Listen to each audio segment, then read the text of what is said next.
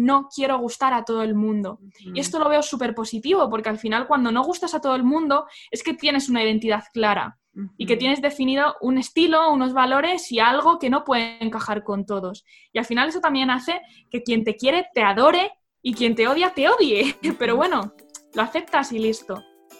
Hola, soy Laura Urzaiz y me encanta hablar de marketing, redes sociales, mindset y todo lo que hay detrás del fascinante mundo del emprendimiento.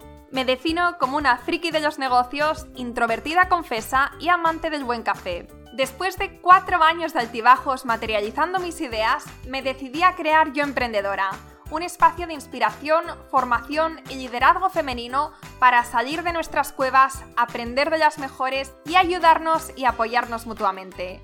Piensa en este podcast como tu ratito semanal para desconectar del día a día y reconectar contigo misma, tu negocio y tu misión. Y si quieres más, entra en yoemprendedora.es. Ahí encontrarás toda la información para inscribirte en el club online, nuestros eventos bimensuales, las notas del podcast y mucho más. Sube el volumen que empezamos.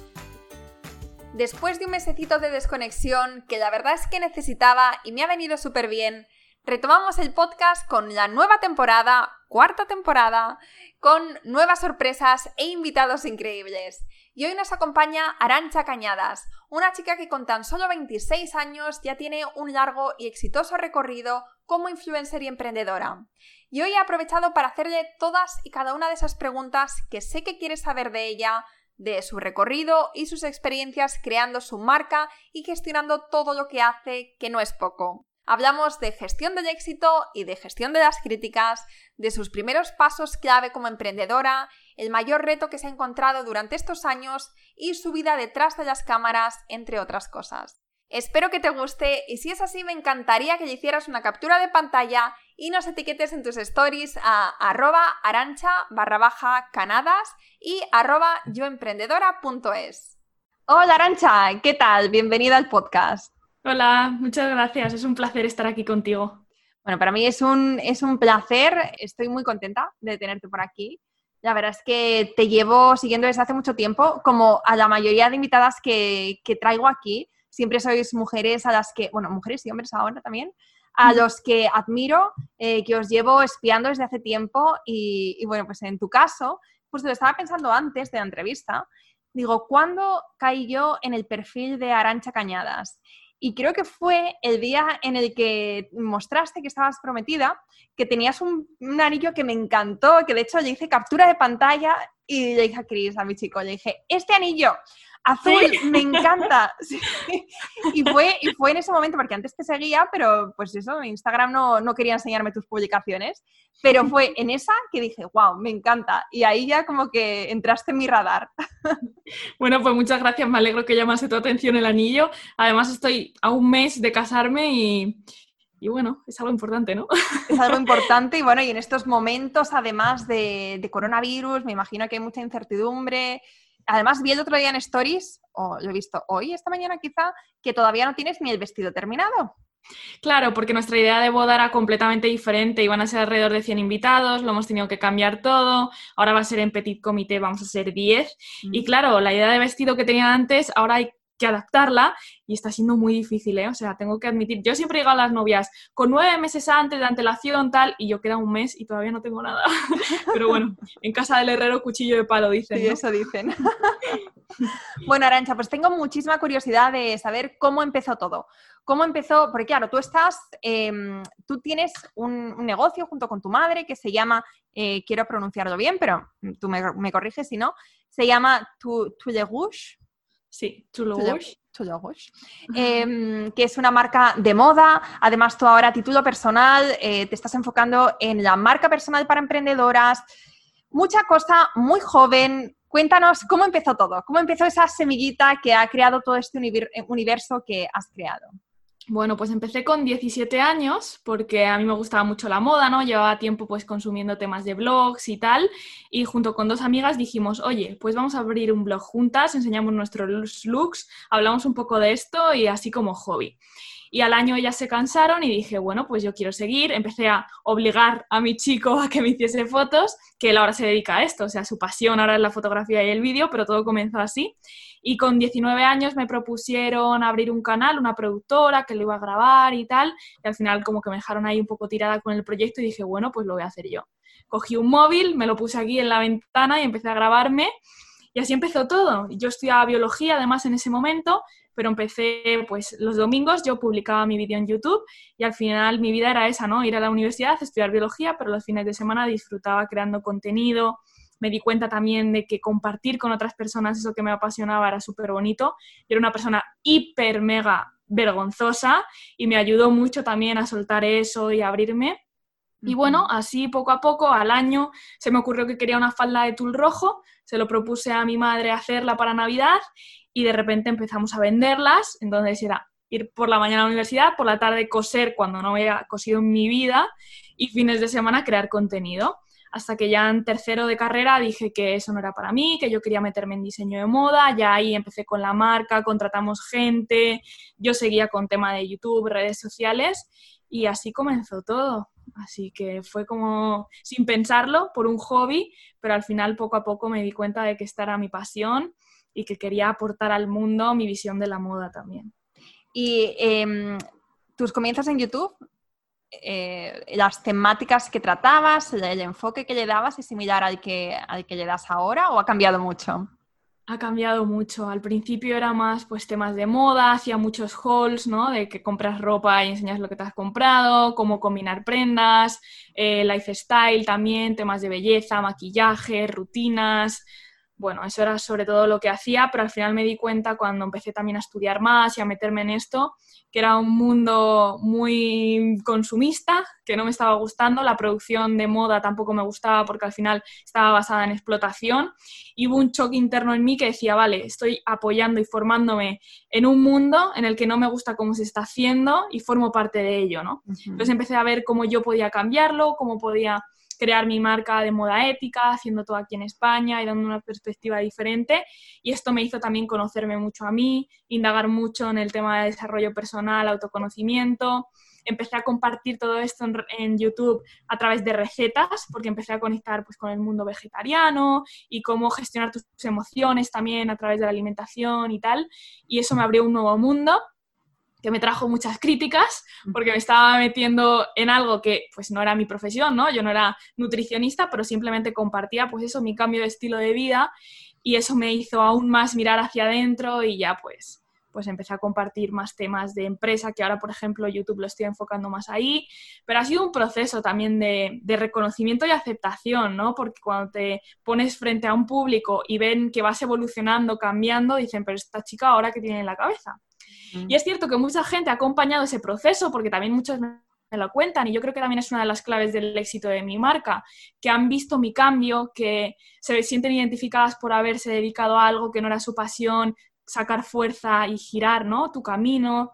Entonces, bueno, eso ha traído muchas cosas buenas, otras no tanto, pero al final es un proceso como todo y en esta vida hay que saber ver lo que sientes y cómo adaptarte a la situación y, oye, no limitarte. Si tú ahora has cambiado, ¿por qué no vas a mostrar esa, esa nueva faceta que tienes. Exacto, exacto. Después quiero que hablemos de, del tema de las críticas, porque creo que aquí ya podemos sacar mucho, mucho juguillo. Eh, pero quiero que volvamos atrás. has mencionado que eh, tienes tu canal, vas a la universidad, eh, creas con tu madre una falda roja de, de, ¿cómo, de, tul. de tul. No tengo ni idea de, de telas ni de nada de esto, pero vaya, de tul y de repente os empiezan a, llegar, de, o sea, empezáis a tener demanda de, esta falda, entonces si os ocurre montar una marca juntas, ¿no? Cuéntame un poco cómo fue este proceso, porque claro, o sea, dicho así a grandes rasgos, pues puede parecer fácil, ¿no? Como así, Arancha lo ha tenido todo muy fácil, nada, 10 años, pero eh, ha ido todo muy rodado. Este primer, o sea, este proceso, estos, estos primeros pasos que diste para de esta idea, de este primer proyecto, como convertirlo en un negocio viable? Bueno, al principio era un poco intuición, además no teníamos ni web cuando lo lancé. eh, tenía un blog que se llamaba, porque al principio mi canal y mi blog se llamaba Night Nonstop, que ahora, bueno, no tiene nada que ver conmigo, pero cuando eres joven y eliges un nombre no lo piensas muy bien, eso es una clave, hay que pensar el nombre antes de ponerlo. Y en ese momento hice Night Nonstop Shop y era un blog gratuito donde tú me escribías a mí un email, yo te daba un número de cuenta, hacías una transferencia y me decías cómo querías tu falda, porque la falda era a medida y personalizada. O sea, tú elegías la medida de la cintura, el largo y el color y el modelo también. Luego fuimos ahí haciendo más modelos. Entonces al principio era como algo súper orgánico que la gente se fiaba, se fiaba porque yo hacía vídeos y veían mi cara, supongo, ¿no? Porque si tú de repente tienes que pedir una falda así, probablemente no la pidas. y eso, bueno, nos fue abriendo ahí un mundo. Nosotras comprábamos el tejido justo para hacer esa falda y y poco a poco fue creciendo, o sea, ya llegó un momento que no dábamos abasto las dos estar cosiendo y dijimos, a ver, si están vendiendo las faldas tan bien, de la forma en la que lo estamos haciendo y que es un producto que una falda de tul es una falda con volumen, que sobre todo se utiliza pues para un evento, vendíamos mucho para bodas y tal. Eh, si sacamos otro tipo de productos, pues quizás también pueden funcionar. Luego también, analizando todo esto, me di cuenta que el punto en el que nosotros sacamos la falda de tul comenzó a ser tendencia, o sea, comenzó a crecer en búsquedas en Google, que también, de hecho, tengo un vídeo hace poquito en YouTube explicando esto, porque es una de las claves, ¿no? A la hora de montar un negocio. Y bueno, mi madre es cierto que ya era administrativa, entonces tenía nociones del tema de empresa, eh, contratamos pues a una patronista y una modista porque nosotras no sabíamos sobre esto, pero o sea, hasta tal punto que llegaba al principio, nosotros cuando ya empezamos a crear otro tipo de prendas, íbamos a una tienda de tejidos aquí en Madrid y decíamos, necesitamos un tejido para hacer un pantalón, ¿qué se usa? O sea, no teníamos ni idea. Y era pues eso, la inocencia del principio, muchas cagadas que hemos tenido que cometer, y al final poco a poco te vas dando cuenta de cuál es tu camino. Y abrimos el primer atelier y empezamos eso con un equipo, todo lo producíamos nosotras bajo contrato, ¿no? Porque estas personas estaban contratadas, nos dimos cuenta de que era un error porque casi no dábamos abasto, no sacábamos casi producción. Con el tiempo aprendimos que era mejor subcontratar talleres aquí, eh, no sé, también yo tenía una parte audiovisual muy fuerte, entonces la empresa cuando la montamos al principio era el tema moda, pero sobre todo también pues mis colaboraciones con marcas y todo el tema de publicidad. Entonces, eh, en un principio, la empresa que montamos entre las dos fue eso, enfocada hacia estas dos vertientes, moda y todo el tema audiovisual, y poco a poco pues se fue encaminando más hacia moda y también el tema de diseños para novias, que ahora estamos muy metidas en, en diseños para novias, a medida, y personalizados y para invitada también. Entonces, bueno, ha sido como un crecimiento orgánico que al principio no teníamos ni idea de lo que estábamos haciendo, pero poco a poco dijimos, vale, esto hay que profesionalizarlo porque se puede, pero tiene que tener un camino y un sentido, porque al final una empresa es eso, ¿no? Tienes que tener una visión a futuro, aunque también haya que improvisar mucho, pero hay que tener una base sólida. Y doy gracias a que mi madre sabía de todo esto, porque obviamente yo no tenía ni idea.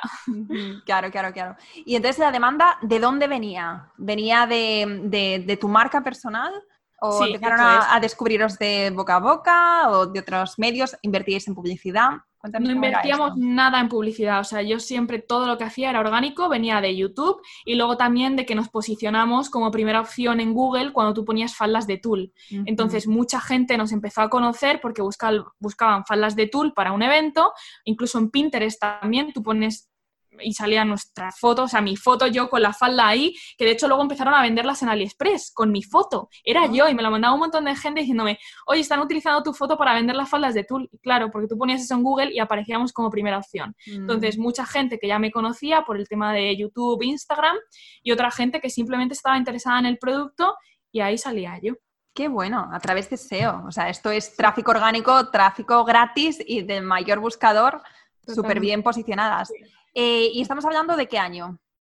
Pues esto fue en 2013. De 2013, vale, y ahora estamos en 2020 que la cosa seguro que ha cambiado mucho, habéis evolucionado. Cuéntame rápidamente quién forma el equipo de Tuyugush. Ahora somos cinco, bueno, estoy con mi madre, ¿no? Que somos socias, luego también tenemos una modista que hace todo el tema de vestidos a medida y luego trabajamos con dos talleres aquí en Madrid y tenemos también una persona dentro del equipo que lleva todo el tema de atención al cliente, email, que al final eso también lleva un tiempo, es fundamental, ¿eh? Parece una tontería, pero es heavy. Y luego otra chica que lleva también el tema de redes sociales. Y bueno, también desde unos meses estamos trabajando con un almacén de logística que lleva todo el tema de evoluciones y envíos, porque eso hasta diciembre lo hacíamos nosotras, aunque probablemente ahora lo recuperemos, lo volvemos a hacer nosotras, pero hubo un momento en Navidad que fue un descontrol que yo decía no dábamos abasto y esto hay que delegarlo. Pero, bueno, al final también a mí es una parte que me gusta mucho porque crear tú tu paquete, escribir la nota a mano, es como, creo que es algo que identifica también a nuestra marca porque es un trato muy cercano. Pero bueno, y luego también con mi chico, que mi chico me ayuda con toda la parte audiovisual, vídeo y foto. O sea que, que sí que estoy ido creciendo y también ha sido un aprendizaje muy fuerte de delegar. y a la hora de contratar, ¿cuáles dirías que son esos puntos clave que tienes que, que tú buscas en la gente para que forme parte de vuestro equipo? Sobre todo la actitud y los valores que detrás de una persona. O sea, las entrevistas que yo siempre hago es cuéntame tus puntos fuertes, pero sobre todo cuéntame tus puntos débiles y ya no solo por saberlos, que me dan igual lo que me digas, sino por saber cuánto te conoces. Porque al final lo que yo he aprendido en este proceso de emprender es conocerme a mí misma, saber gestionar mis emociones, que creo que es fundamental. Y quiero que las personas que formen parte del equipo, pues pues también sean conscientes de ellas mismas, ¿no? Y si me conocen y conocen el proyecto, mejor. No es porque diga, ah, esta me conoce, sabe de mí, no sé qué. No, porque al final saben cómo es nuestra comunicación. Para mí es muy importante, pues lo que he dicho, ¿no? El trato con, con la gente que nos sigue y que nos compra.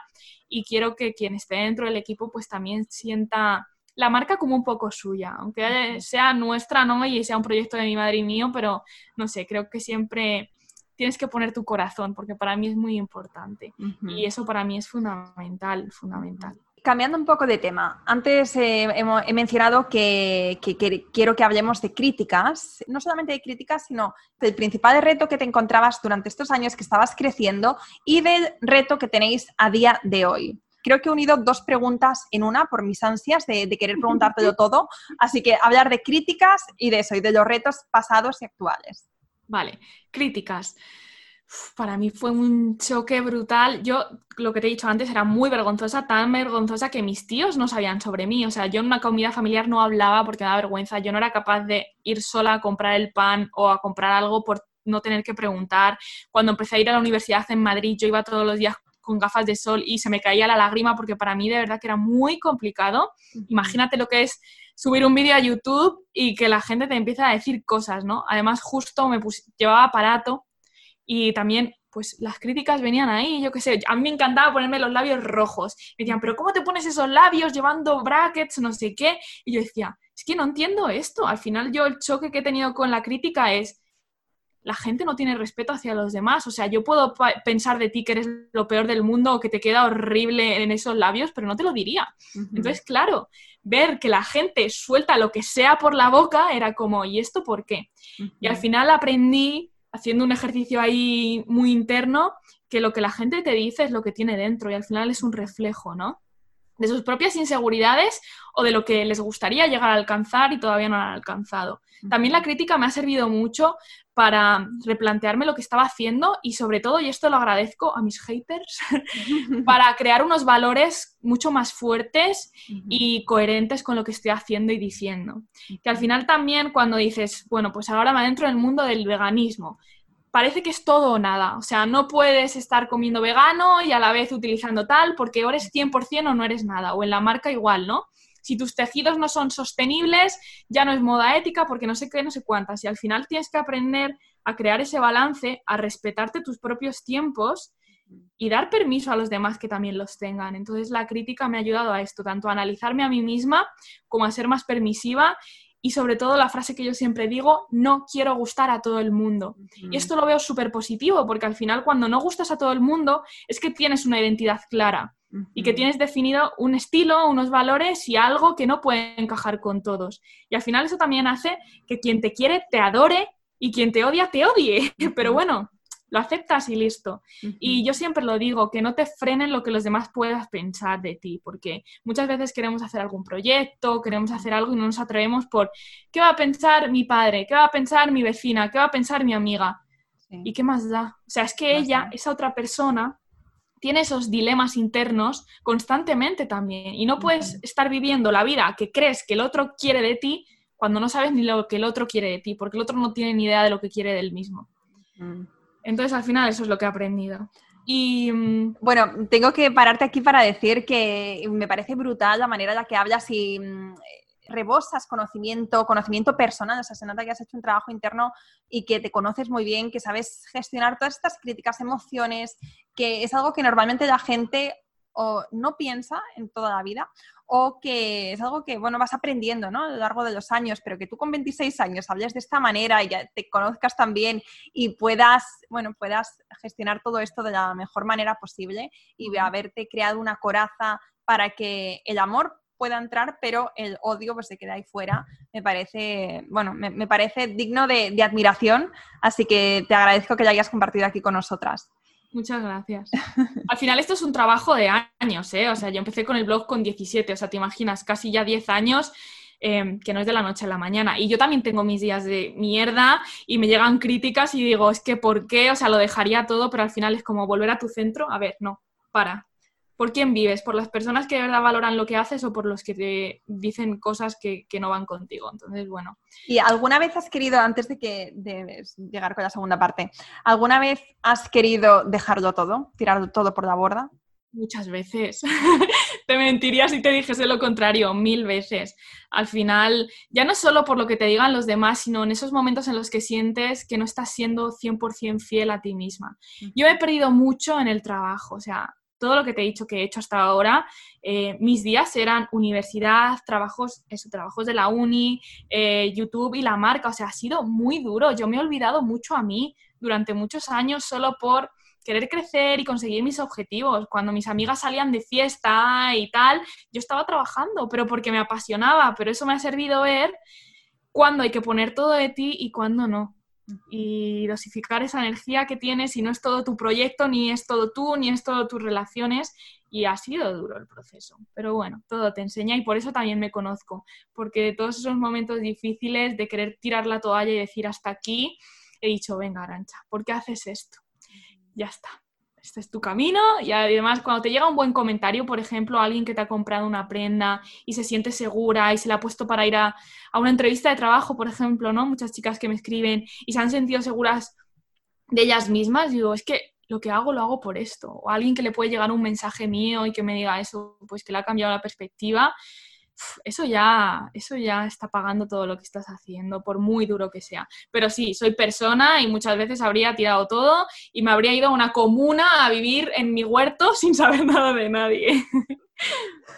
Y, entonces ahora pasando a la segunda parte de la pregunta, háblanos de este reto de, cuando estabas empezando y del reto que, al que te enfrentas actualmente. Vale.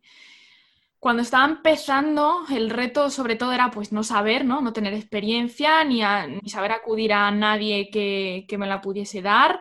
Encontrar talleres, por ejemplo, buenos profesionales fue muy difícil. Eh, contratamos una patronista, que el patrón es como el molde, ¿no? por así decirlo, de la prenda en plano para luego ya eh, pues, pasarlo al tejido. no dábamos con la persona perfecta y mi madre entró a estudiar patronaje, que bueno, ella ah. lo tenía en las venas, de hecho con 11 años ella hizo un curso de patronaje, se hacía su propia ropa y tal de pequeña, pero luego la abandonó y ahora ella hace todos los patrones, que es como una de las partes fundamentales, yo diría que la más importante a la hora de crear una prenda y ahora lo está haciendo ella. Y al final, ese punto tan difícil de no encuentro a esas personas que necesito para mi equipo, darte cuenta de que tú puedes llegar a tener ese potencial fue maravilloso, pero fue complicado y también cómo enfocarnos, ¿no? Al final tenemos una colección preta porter, que es como más para el día a día. Y luego también novias a medida, porque por unas cosas o por otras empezaron a llegarnos novias y también nos estamos enfocando en eso.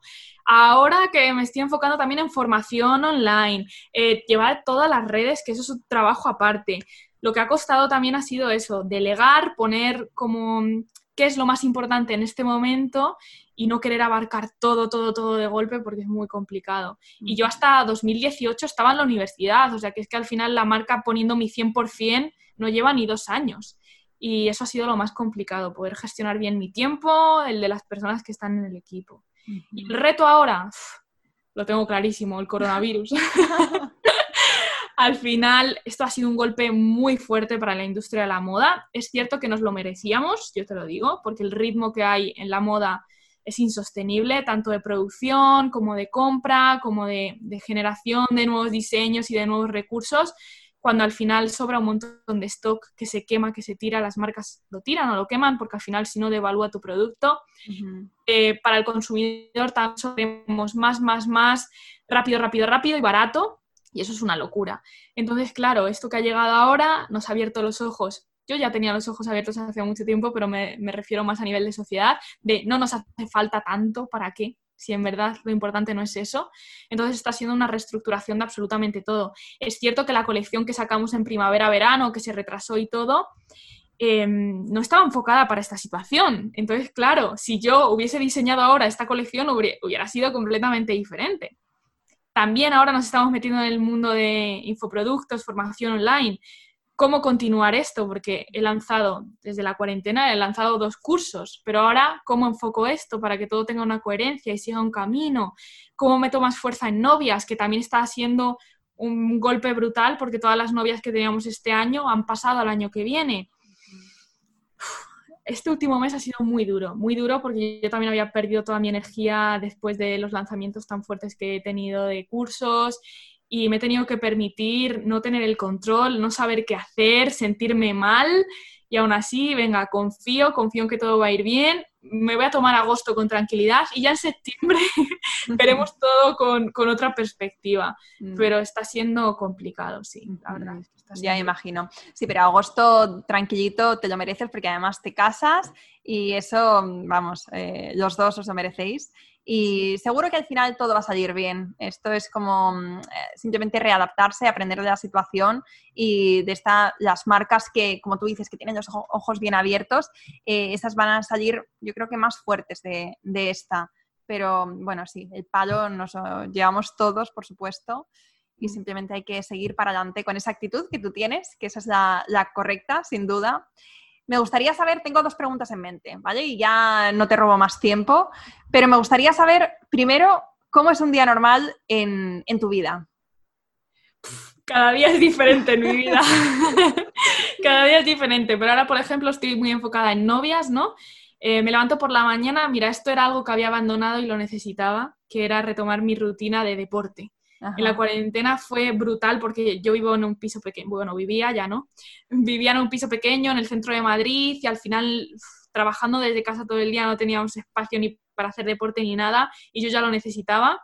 Ahora estoy en, casa de mis padres porque nos queremos mudar, entonces la rutina también ha cambiado y por la mañana es, me levanto a las 8 Tuve una temporada que levantaba a las 5 de la mañana, pero al final he aprendido a respetar mis tiempos. Creo que todos pasamos por eso, ¿eh? todos los emprendedores nos leemos o nos leemos o vemos algún vídeo de lo del club de las 5 de la mañana, lo intentamos y, y, muy pocos se quedan con eso. Yo madrugaba mucho, pero al final ahora he cambiado todo y es como descanso hasta las 8, hago deporte me doy ese desayuno tranquila con mi madre, que me encanta tener ese tiempo, ¿no? Y poder disfrutar de mí o de Pablo también cuando estamos juntos. Y luego, pues, o me pongo con diseños, bueno, lo que sí que hago siempre es mirar mi agenda. Yo tengo la agenda en Trello, Trello porque yo siempre era de tener todo escrito, pero al final tenía que ir tachando porque mi vida cambia mucho, entonces lo tengo todo ahí. Me reviso todas las mañanas las tareas y ahora eso, estoy dedicando bastante tiempo a diseñar, porque al final para mí diseñar una novia es conocerla. Yo cuando tengo una entrevista con una novia le hago un test de personalidad real, o sea, le pregunto la música que le gusta, yo me pongo esa música para diseñar, eh, yo qué sé, sus aficiones, cómo es. Y ahora me estoy, estoy profundizando mucho en el tema novias y expresar esa personalidad en los diseños y me lo estoy permitiendo también. Al final, el mundo creativo necesita tiempo y cuando haces, haces, haces, haces, no puedes ser creativo. Y pues luego gestionar el equipo, ¿no? Siempre tengo, me, me, escriben las chicas de, pues ha pasado esto en redes, ¿cómo lo solucionamos? O cómo enfocamos estas preguntas. O si yo tengo que crear contenido o dudas que hay, al final tengo que estar también ahí muy atenta del equipo. Y, y, ahora, pues yo que sé, es que cada día es diferente. Pues hoy he, he tenido dos podcasts, este y otro. eh, reuniones online que también estoy teniendo un montón. Pues si tengo que ir algunos días, también dos, tres días a la semana, intentamos ir al atelier, si tenemos citas o para trabajar también en equipo, que al final, aunque se trabaje muy bien desde casa, es necesario, ¿no? Esa creatividad que se genera en equipo, eso es súper importante. Uh -huh. Y bueno, yo me adapto mucho a los tiempos, me encanta que cada día sea diferente, a mí eso me, me inspira y me gusta mucho en vez de tener una rutina tan marcada y sobre todo estoy aprendiendo a ser flexible, así que por eso me lo permito. vale, entonces mi segunda pregunta viene mm, justamente muy, muy unida a esta primera, que es ¿cómo, cómo te da la vida para todo, porque es que yo de verdad alucino contigo con el canal de, YouTube, que no sé si subes un vídeo semanal. ¿Sí? Ahora lo tengo un poco paradito, tengo que decir. Bueno. Llevo como dos meses parado, pero sí, antes subía un vídeo a la semana. Bueno, pues durante muchos años, un vídeo a la semana. Eh, aparte, todo este trabajo que nos mencionas, gestionar equipo, tú que además eres la diseñadora, ahora con, tu proyecto de marca personal, tenéis una escuela, eh, estos cursos que has dicho que has sacado en cuarentena, o sea, yo no sé, simplemente te escucho y pienso, Arancha, ¿cómo, cómo lo haces? Me parece que eres como una, o eres una superwoman o tienes un super sistema o sabes optimizar muy bien los tiempos. Pues no sé cuál es la clave del éxito, la verdad, yo creo que es un poco todo. Es verdad que tengo que decir que este verano me lo estoy tomando con más calma, o sea, antes hacía como el triple de lo que estoy haciendo ahora. Eh, antes estaría también subiendo vídeos todas las semanas, pero este verano he dicho no, porque necesito también más tiempo para mí. ¿Cómo lo gestiono? Organizándome, organizándome y delegando al final. Y también aprendiendo que ya no puedo llegar a todo o ya no quiero llegar a todo. Si pudiera, podría hacerlo, pero no me apetece. Quiero más tiempo para mí y para las personas que me rodean también. Pero al final es eso, organización, tener claros los objetivos. Lancé un curso de crea tu colección y vende tus diseños, que ahora, por ejemplo, acabo ya el grupo mentorizado, porque también hice un grupo mentorizado que acaba este viernes. El curso de marca personal, pues también hice el lanzamiento y lo estuve mentorizando, pero ya me he dejado tiempo. En septiembre lo retomaré me estoy centrando al final es tiempos, ¿no? Ahora me estoy centrando más en novias, luego me centraré más en colección, a ver qué hacemos de cara a Navidad, porque no vamos a sacar colección nueva en otoño, eso lo hemos decidido, también va a ser uno de los cambios. Pero es eso, ir organizando los días, la semana, pues este tiempo para esto y tal, y, y no sé, apoyarme en el equipo también, que yo no lo puedo hacer todo y ya está, pero no sé, yo creo que también es, es uno de mis puntos fuertes, ¿no? Saber organizarme y que llegue más o menos a todo, pero respetando que soy persona y que ya me da igual no llegar a todo. Me encanta, me encanta eso último. O me, encanta cuando has dicho, eh, no llego a todo, o mentira, llego a todo, pero no quiero llegar a todo. pues, Arancha, eh, llevamos una hora, creo. De... No, no, no, llevamos un poquito menos, un poquito menos. Bueno, llevamos una buena media hora de entrevista eh, no sé si hay pregunta más, yo estoy aquí dispuesta, ¿eh? No me importa. Pues como vamos con el flow, mm, yo te, te, he hecho un montón de preguntas. No sé si hay algo que creas que es muy interesante de tus experiencias, de todo lo vivido, que, quieras comentar con aquí todas las emprendedoras que nos están escuchando. Algunas están empezando, están viviendo esos estragos del principio. No sé si hay algo más que creas que puede, que puede añadir valor, que les pueda ayudar. Sí, sobre todo el tema de creer en ti, porque yo cuando dije creo en mí, de hecho yo lo llevo en un tatuaje, que me lo hice cuando dejé biología y me metí en diseño, saqué un perfume que se llama Croissant eh, en los zapatos que he diseñado también en la suela lo ponía, porque considero que ese cambio de mentalidad que tuve de Arancha, tú puedes, confía en ti, lo cambió todo. Y también a las mujeres que mentorizo y en mis cursos me he dado cuenta que se repiten dos cosas. Primero, la inseguridad por las expectativas que tienen los demás puestas en ti, ¿no? O qué van a pensar y la confianza en una misma. Al final pensamos o esperamos que venga alguien y te diga, venga, que tú eres capaz de hacerlo, hazlo, lánzate, no pasa nada. Y eso nunca va a llegar, esa fuerza la tenemos que sacar. A veces sí, ¿eh? Yo he tenido mucho apoyo, tengo que decirlo, pero esa fuerza tiene que salir de ti, saber que, que confías y ya está. O sea, no va a venir nadie a decirte, lanza tu proyecto ahora y no vas a tener nunca todo atado, porque siempre te falta equipo, te falta experiencia, te falta dinero, te falta todo. Y siempre solemos enfocarnos en lo negativo, en lo que no tenemos, en vez de en lo que tenemos. Entonces, si quieres lanzar un proyecto adelante, enfócate en lo que ya tienes, en lo que ya eres y arriesgate, porque vas a ir descubriendo todo lo demás paso a paso. Es cierto que no hay que tirarse a una piscina vacía sabiendo que está vacía siempre hay que tener algo atado, ¿no? Pero muchas veces el miedo es que no confías en tus capacidades y podemos hacer mucho más de lo que creemos, solamente tenemos que dar ese primer paso. Me parece súper interesante esto que, mencionas, me parece crucial y te agradezco muchísimo que, lo menciones porque yo no me canso de repetirlo. O sea, yo creo que de hecho eh, muchas veces lo he compartido con mi historia era de esas personas inseguras que iban con la cabeza, agacha, intentando no hacer mucho ruido y buscando la, validación, incluso cuando Fíjate, ahora me estoy acordando cuando le contaba mis proyectos a mis amigas, a mi familia, les miraba la cara, les miraba los ojos para ver su reacción. Y si su reacción era la que no era la que yo me esperaba, empezaba a dudar de mí, empezaba a dudar de todo.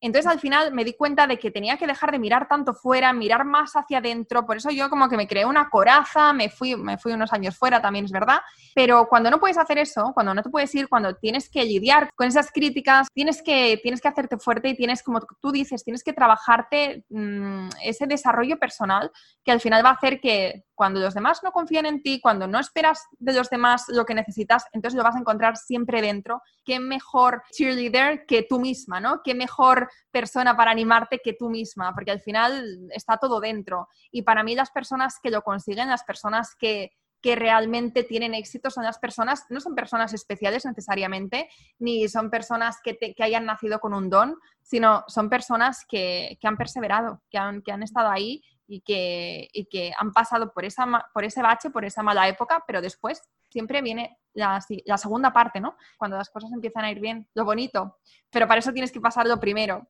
Y por eso me encanta traer a, mujeres como tú, que pues ahora podemos mirar y, admiramos, porque, jope, pues Arancha, has conseguido un montón y, con, y solamente tienes 26 años. Entonces, dices, wow, pero es que tiene 26 años, pero es que empezó con 17 años, que es que no ha sido algo de la noche a la mañana, ni ha tenido un papá rico que ya ha abierto la empresa y ya ha puesto cinco personas a trabajar para ella. No, no es así. De hecho, es cierto que he podido montar esto por, por mi trabajo en YouTube y por las colaboraciones que he hecho con marcas, pero eso al final ha llevado mucho trabajo, mucho sacrificio. He hecho muchas cosas que ahora mismo no haría, colaboraciones con marcas que ahora mismo no irían con mi filosofía, pero haberlo hecho me enseñó un montón y me permitió conocerme más. Así que ya me quedo con eso y, y hay que mirar hacia adentro. Te vas a encontrar muchas cosas que no te gusten, pero es que es así. Exacto. Arancha, si queremos ver más información sobre lo que haces, tanto tu marca personal como tu marca de, moda, que no la voy a volver a repetir porque si no yo creo que me vas a tirar una piedra al final, una piedra virtual. Cuéntanos. Mi perfil en Instagram y también en YouTube es Arancha Cañadas. Bueno, en Instagram, Arancha con TX, raya baja, Canadas, porque la ñ no existe. Y, luego mi marca Tool Rouge, que es Tulle Rouge, que es tul rojo en francés, por esa primera falda de tul. Y por ahí podéis ver todo. Tenemos página web también, luego también tengo una página personal que es Arancha Cañadas, donde está todo el tema de los cursos. Y bueno, si escribes mi nombre en Google te van a aparecer un montón de cosas.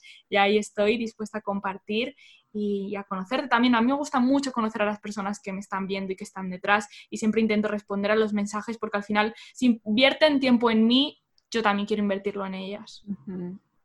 Pues muchísimas gracias. Vamos a dejar todo lo que has mencionado en las notas del podcast y de verdad gracias por este ratito porque ha sido un placer y espero que podamos vernos, desvirtualizarnos, tomarnos un café no virtual. Seguro que pronto. Muchas gracias porque me lo he pasado muy bien y lo que aportas es maravilloso. De hecho, yo soy muy fan de tu podcast, ya te lo dije, que te escucho muchas veces, así que gracias por hacerme formar parte también. Si te ha gustado este episodio, entonces te agradecería un montón que me dejes un comentario en iVoox o en iTunes y que me cuentes qué te ha parecido el episodio, tus opiniones, tus impresiones, si hay algo que te ha faltado o algo que te gustaría aportar que te esté funcionando a ti ahora. Además, ya sabes que me encanta conocer a la gente que hay al otro lado del podcast. Así que seguimos en los comentarios. ¡Hasta la próxima!